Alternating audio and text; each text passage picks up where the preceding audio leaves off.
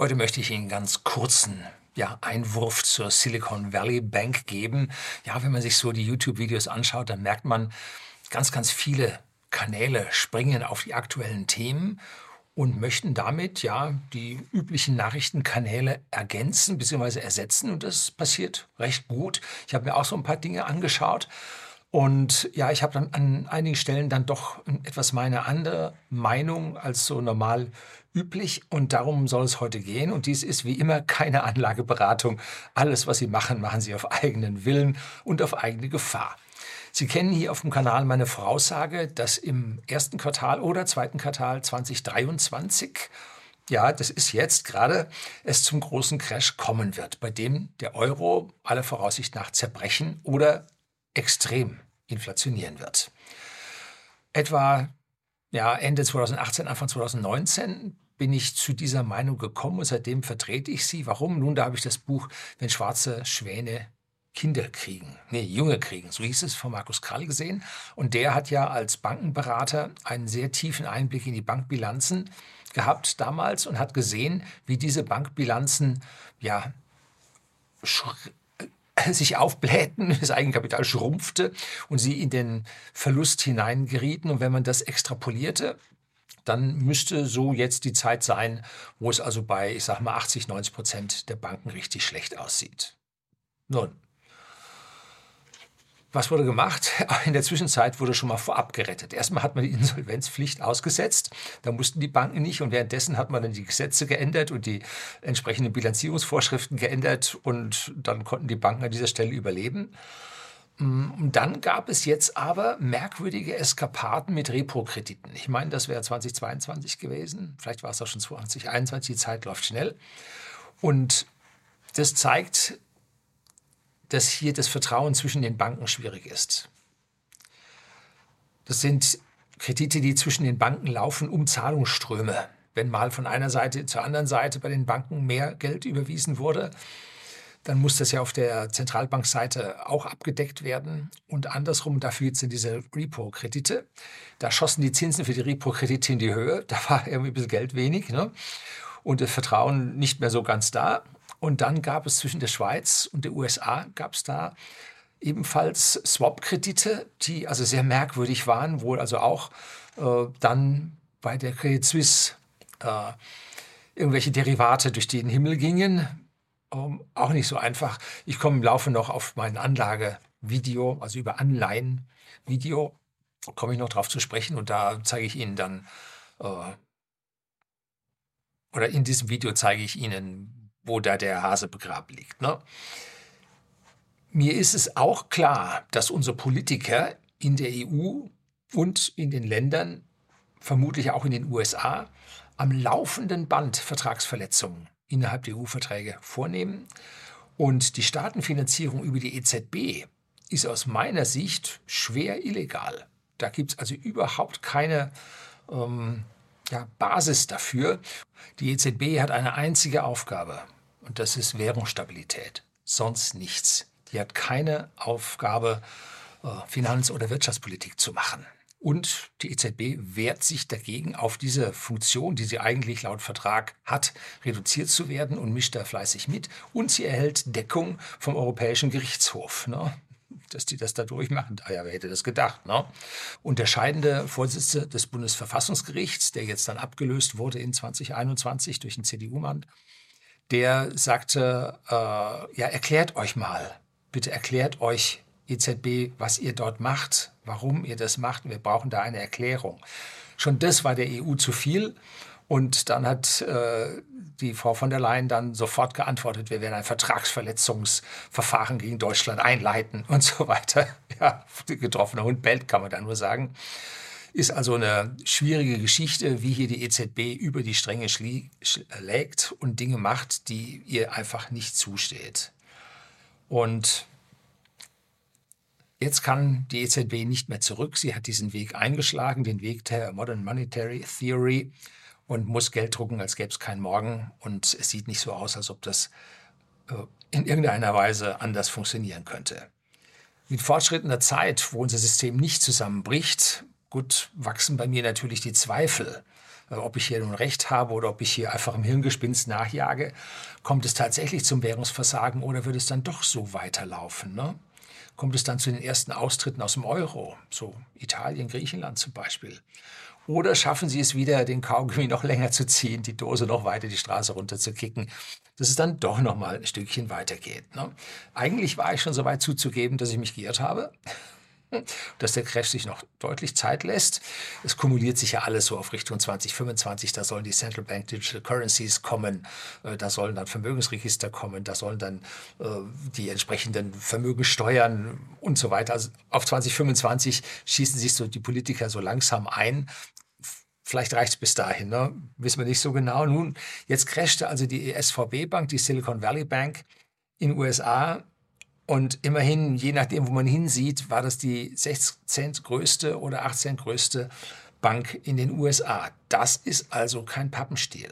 Das ist also schon etwas Bedeutendes und es macht mir Hoffnung, ja, äh, dass ich dann doch noch recht bekomme. Ja, das, gut, das ziehe ich mit Ausdruck des Bedauerns zurück. Tja, am Ende von diesem Video habe ich dann noch eine Frage an die Unternehmer unter Ihnen. Und jetzt gibt es Intro, dann geht's los.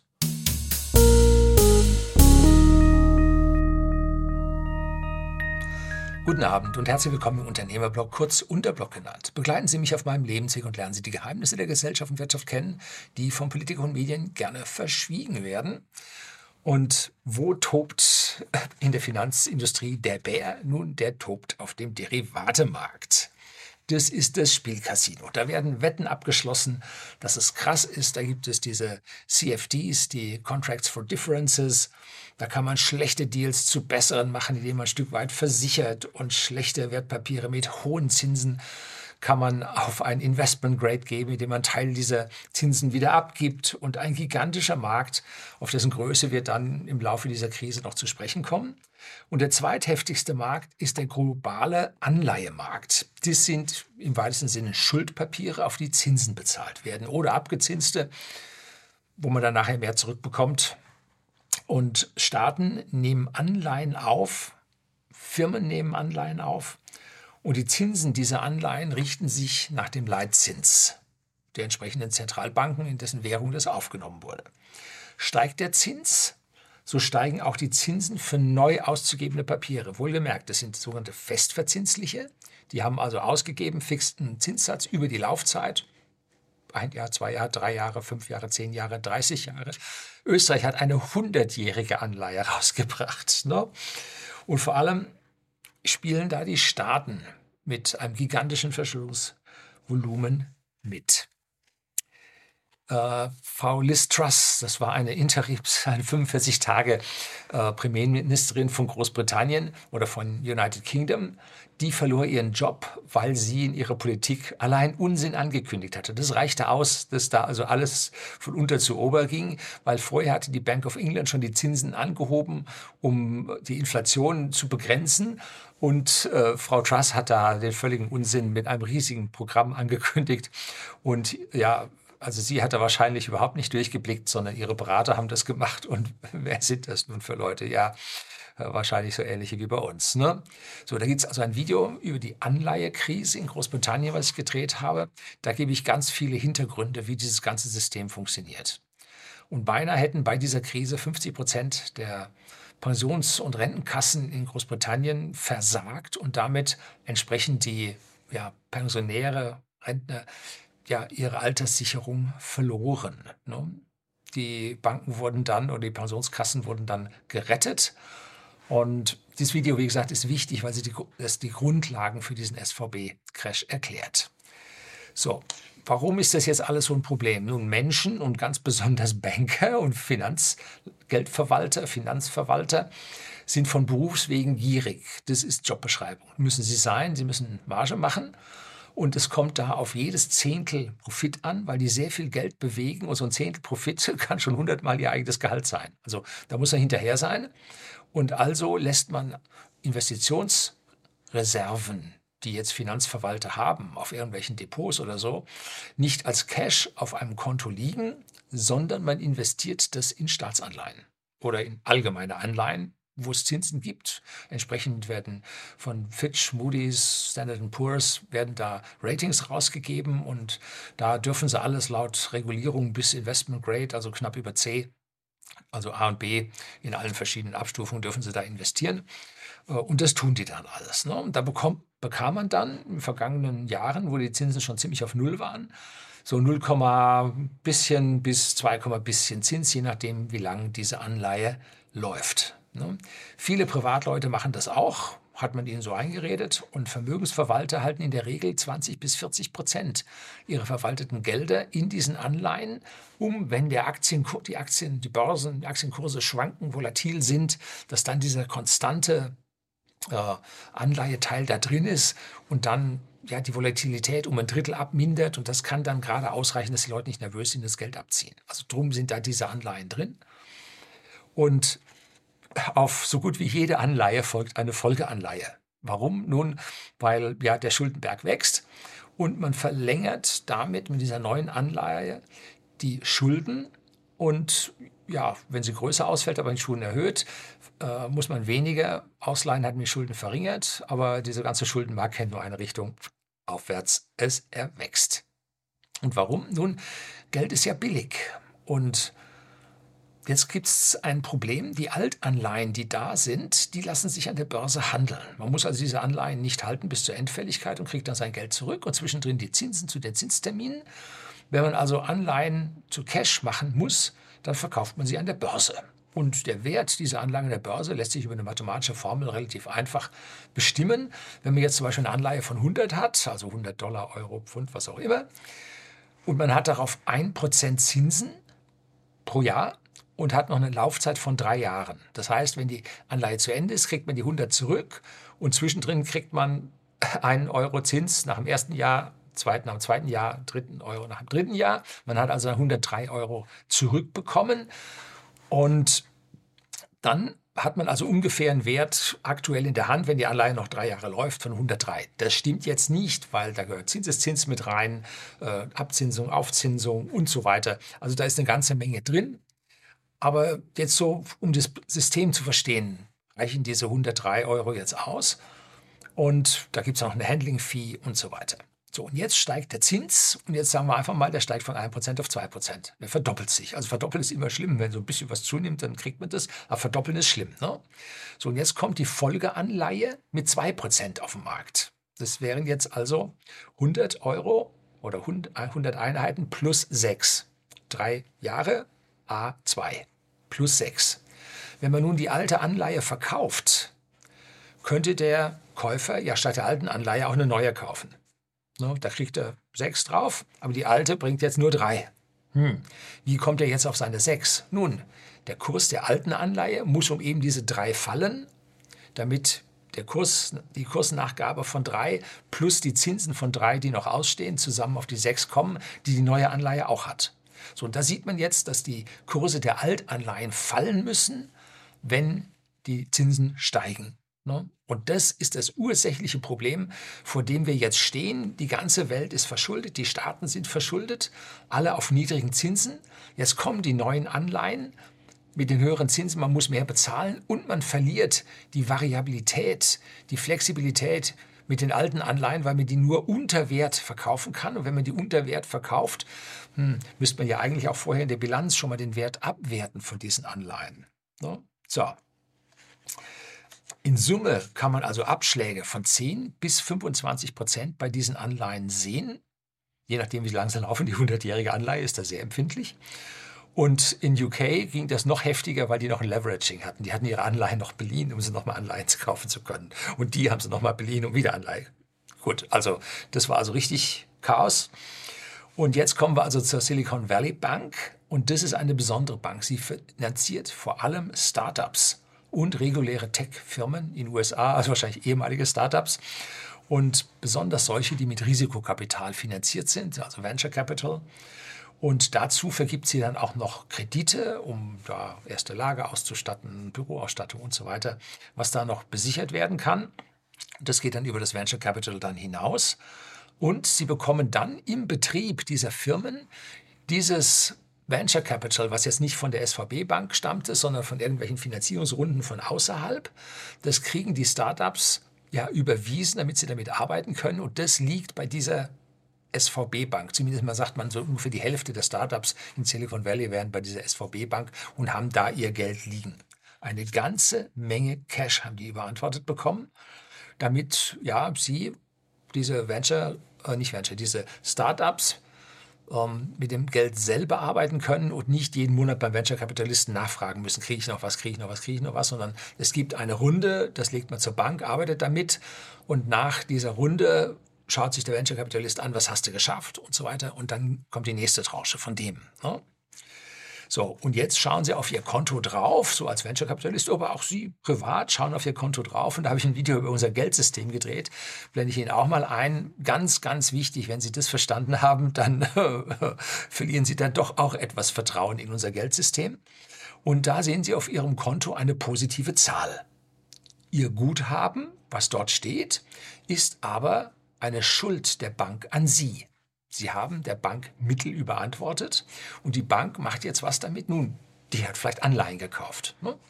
Die hat auch vielleicht ein Stück weit mit Aktien da spekuliert. Ja, weiß man nicht so. Ne? Nein, sie kauft sichere Anleihen. Ja, wie sicher sind jetzt die Anleihen? Nicht ganz so. Ne?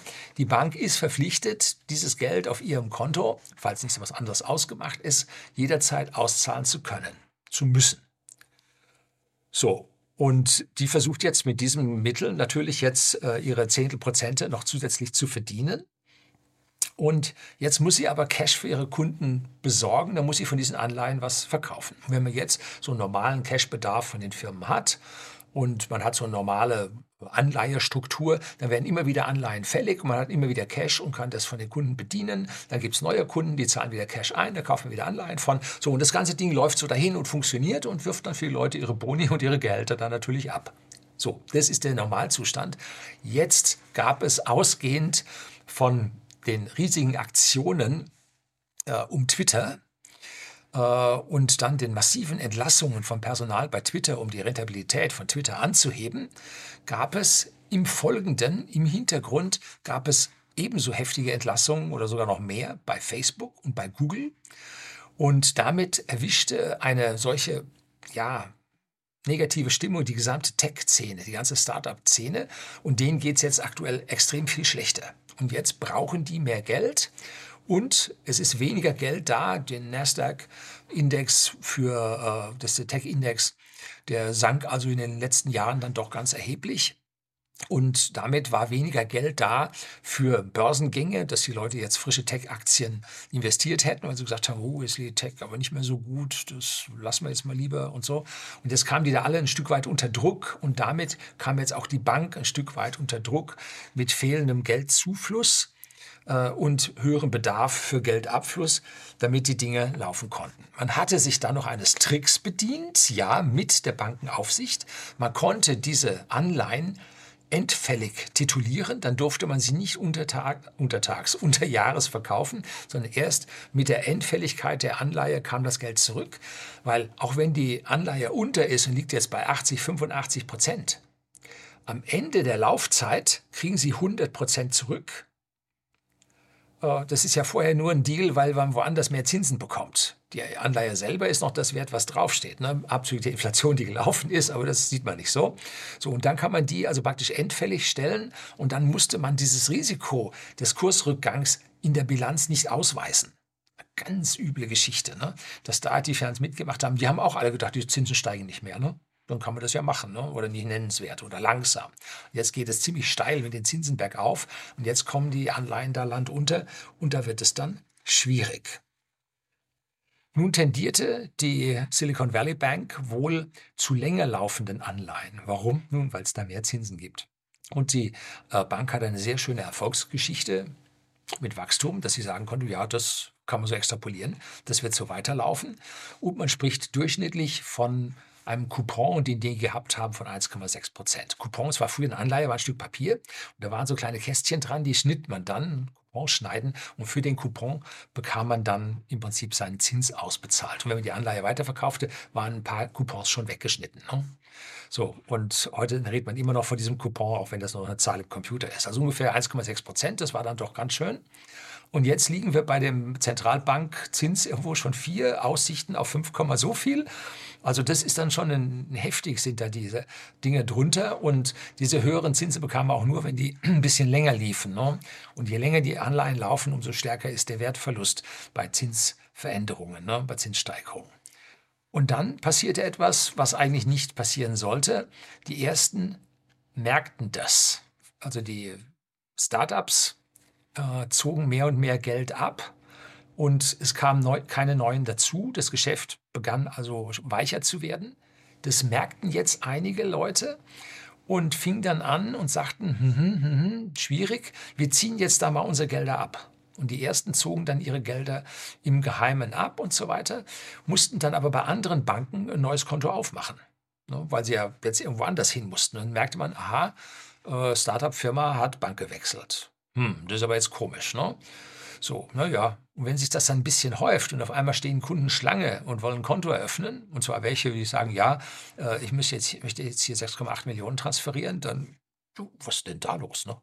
So, und jetzt auf einmal beginnt die Sache zu laufen und dann wollen alle gleichzeitig aus der Tür raus. Ne? So, das ist ein Bankrun. Jetzt nicht auf der Kundenseite, die dann ihr Bargeld abheben wollen, sondern jetzt auf der Bank, auf der Business-Seite, die jetzt ja rauskabeln, wie das auf Englisch heißt, also die per Money Transfer ihr Geld aus der Bank raushaben wollen. Jo, nicht ganz so einfach. Ne? Und dann gab es noch den Investor Peter Thiel, der also auch ganz, ganz stark in diesem Startup-Business äh, in Silicon Valley drin ist. Und der riet dann in seinem Umfeld, die Gelder von der Silicon Valley Bank abzuziehen. Ja, jetzt im Nachhinein recht hat er gehabt. Ne? Gut, aber hätte er es nicht gesagt, hätte es vielleicht noch geklappt.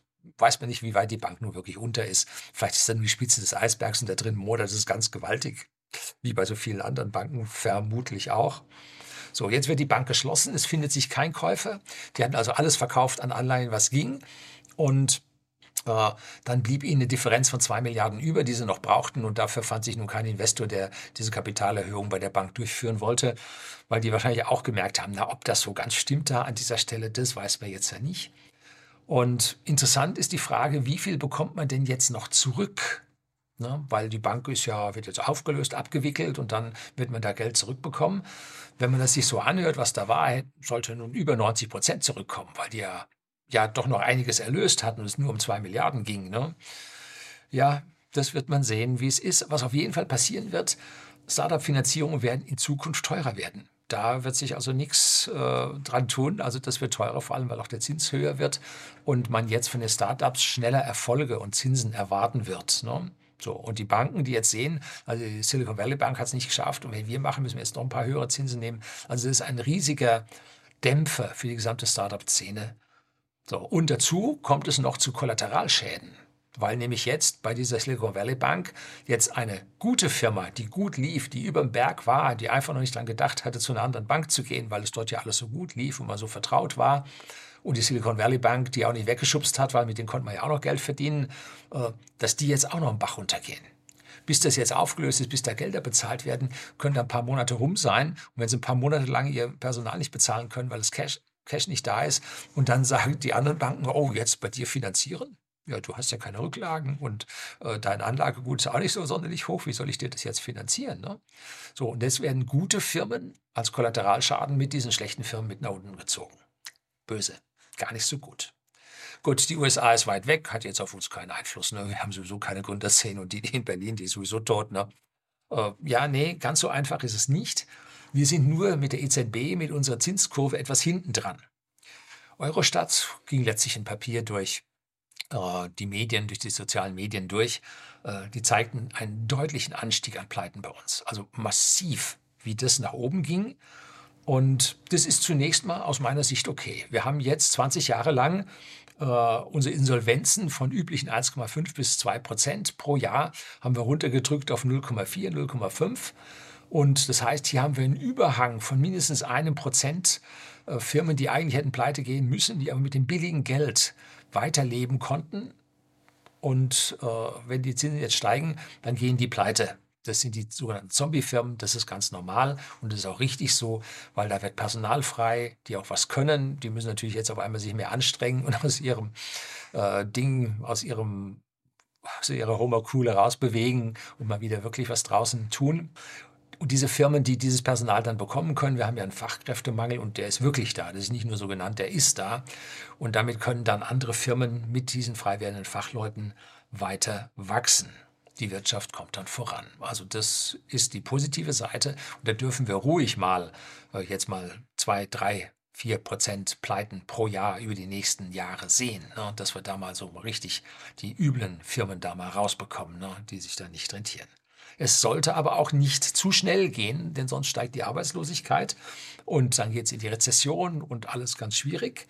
Und je stärker der Leitzins steigt, umso mehr stürzen Anleihen ab und umso mehr Firmen werden pleite gehen. Das ist jetzt der ganz einfache Zusammenhang. Ne? Und die Firmen gehen dann zuerst pleite und die Staaten, die auch natürlich Anleihen begeben haben, die gehen später pleite. Ne? Und die Rotweinländer können sich also bald die Zinsen nicht mehr leisten. Wir werden relativ bald so weit kommen, in den nächsten drei, vier Jahren. Kolja hat da ähm, sehr schöne Berechnungen gemacht, äh, dass die also in wenigen Jahren, in drei, vier Jahren müssen die Rotweinländer jedes Land 100 Milliarden Zinsdienst leisten. Das schaffen die nicht. Wie wollen die das machen? Ne? So, und die EZB wird daraufhin wieder Anleihen und Aufkaufprogramme forcieren. Das wird die Inflation beflügeln und sie müssen die Leitzinsen anheben und das wird zu einem Teufelskreis. Das ist das Problem, in dem wir stecken, weshalb ich nicht glaube, dass der Euro überleben wird. Ne? Die Deutsche Bank ist nach der Pleite der Silicon Valley Bank um 7% im Kurs gefallen, im Aktienkurs gefallen. Und wie wir wissen, in solchen Geschäften steckt die Deutsche Bank regelmäßig drin. Ja, die Credit Suisse, die ist seit fünf Jahren im Dauersinkflug. Das ist also krass, was da ist. Und beim Anleihe-Crash in UK, da schossen irgendwelche CFDs auf die, äh, auf die Credit Suisse, schossen da also gewaltig in die Höhe, ähm, exponentiell oder richtig steil, parabolisch. Ne? Also da ist Vorsicht angebracht. Also Bankenwerte, also boah, Knoblauch, die würde ich also im Leben nicht mit der Kneifzange anpacken. Ne? So, wie gesagt, keine Empfehlung. Das ist alles bei Ihnen selber, was Sie da machen wollen.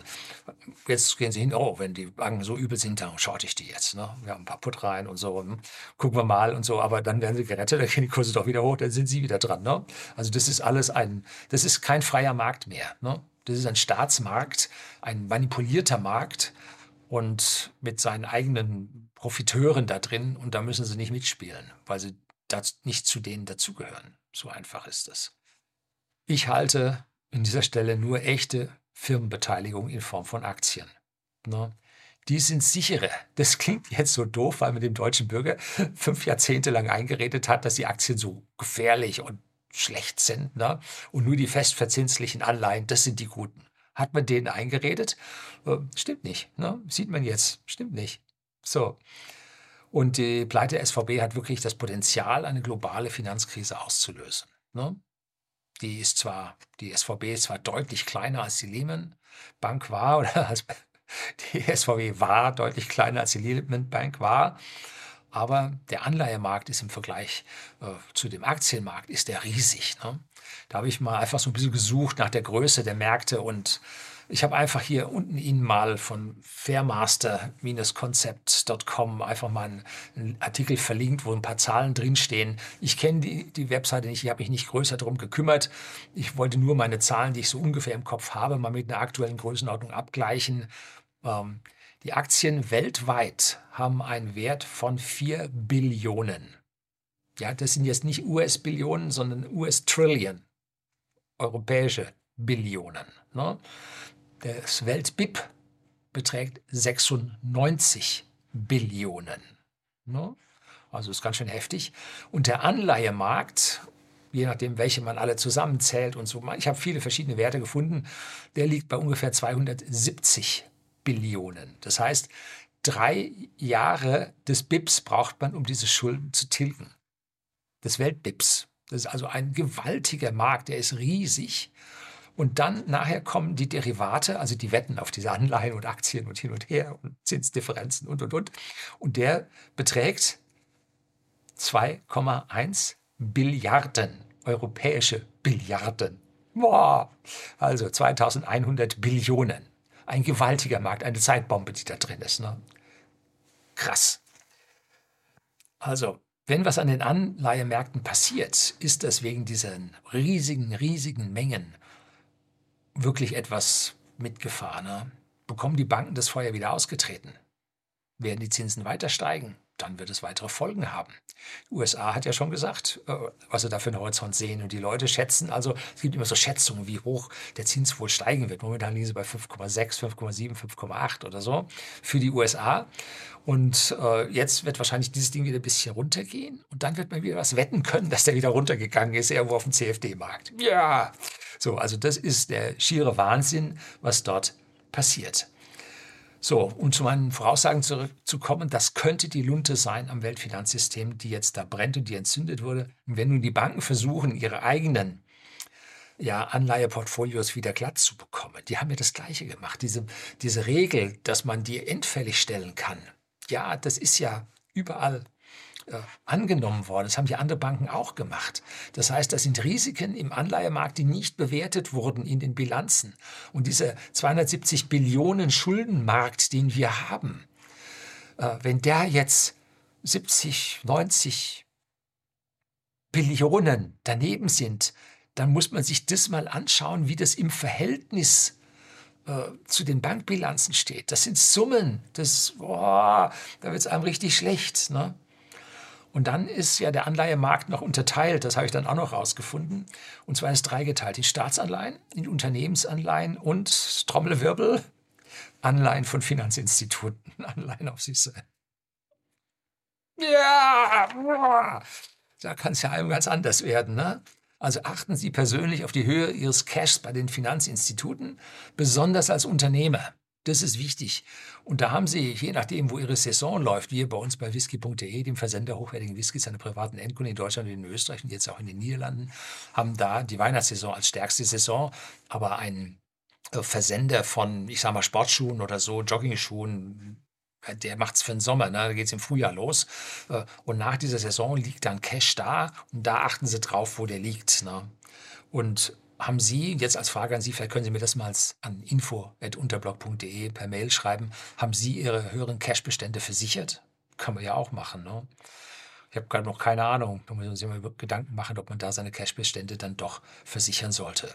So, das soll es gewesen sein. Herzlichen Dank fürs Zuschauen.